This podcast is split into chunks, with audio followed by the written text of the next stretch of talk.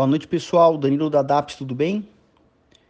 Uh, de uma forma geral, hoje as bolsas fecharam mista, especificamente nos Estados Unidos, mesmo com o resultado de payroll vindo é, muito bem, onde a taxa de desemprego americana ficou abaixo de 10%, é, foi insuficiente para que os investidores, de uma forma geral, deixassem é, a cautela de lado. Né? Então, tivemos um mix de de resultados lá nas bolsas americanas.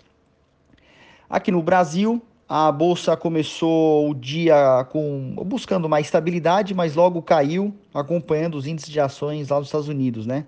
Já no final da tarde, então foi pra, depois ao longo do dia tivemos muita volatilidade, mas lá para o fim da tarde tivemos uma melhoria lá nos eh, em Nova York, nos Estados Unidos, e superando algumas perdas interessantes, e aí a Bolsa Brasileira também é, acabou puxando um movimento é, positivo aqui no Brasil. Então ela acabou fechando a 101.200 pontos aproximadamente, com uma alta de 0,52%. Uh, ah, o dólar, é, que começou a sessão em queda, é, passou a subir uh, no final do, do pregão também, fechando com 5,31 reais, uh, com uma alta de 0,43%.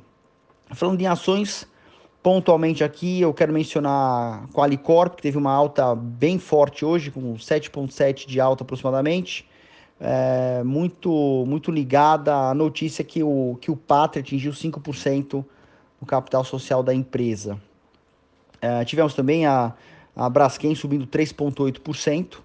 E do lado negativo, tivemos a Ering caindo quase 5%, um, um movimento de realização dos últimos pregões uh, com, com forte alta da empresa, o BTG também caindo 2,4% aproximadamente.